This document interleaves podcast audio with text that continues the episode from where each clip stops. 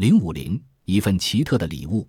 克兰莫里斯女勋爵马德琳·宾厄姆，约翰·宾厄姆的妻子和奥德菲尔德一样，也不赞成康维尔诋毁特务机关。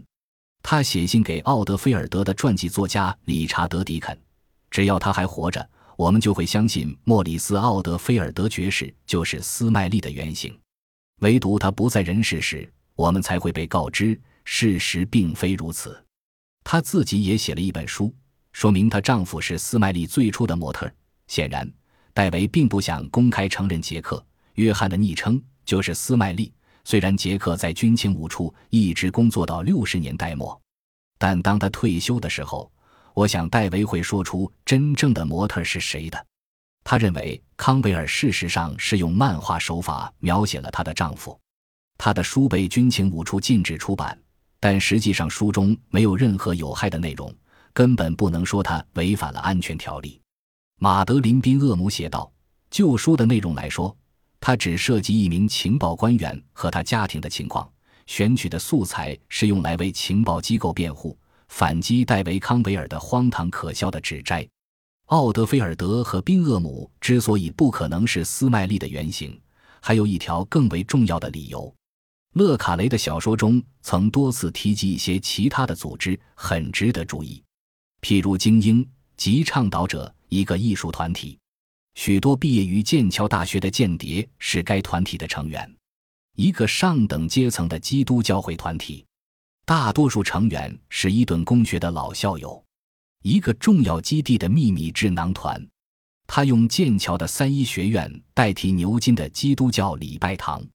这样，真正的来源便更为清晰可辨了。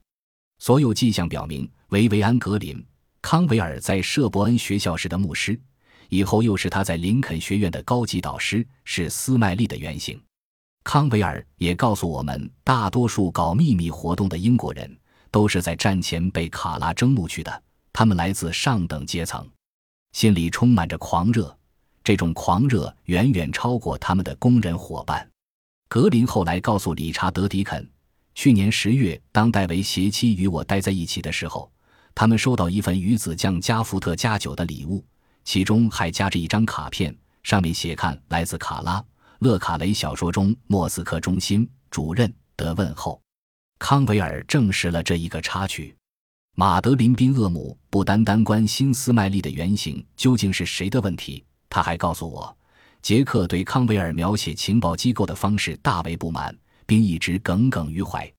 我这里有一封他写给杰克的回信。针对杰克提出的异议，康维尔写道：“我写西部小说，由于我写的合情合理，人们信以为真了。当康维尔成为特工部的一名官员时，宾厄姆发觉他变得冷漠无情了。和他手下的特工人员相比，他不够尽心。后来，宾厄姆在一份未出版的匿名手稿中猛烈抨击了康维尔。他这样写道：在许多间谍小说家的影响下，人们相信。”情报官员都是些夜猫子、低能者、庸人和同性恋者，从而使得情报工作难以开展。马德琳说的更为坦率，在他看来，戴维是在给特务机关的形象抹黑，严重丑化了特务机关一直在夸耀的忠诚的真正品质。通过诋毁杰克的工作，他挖了我们国家的墙角，使我们成了苏联人的笑柄。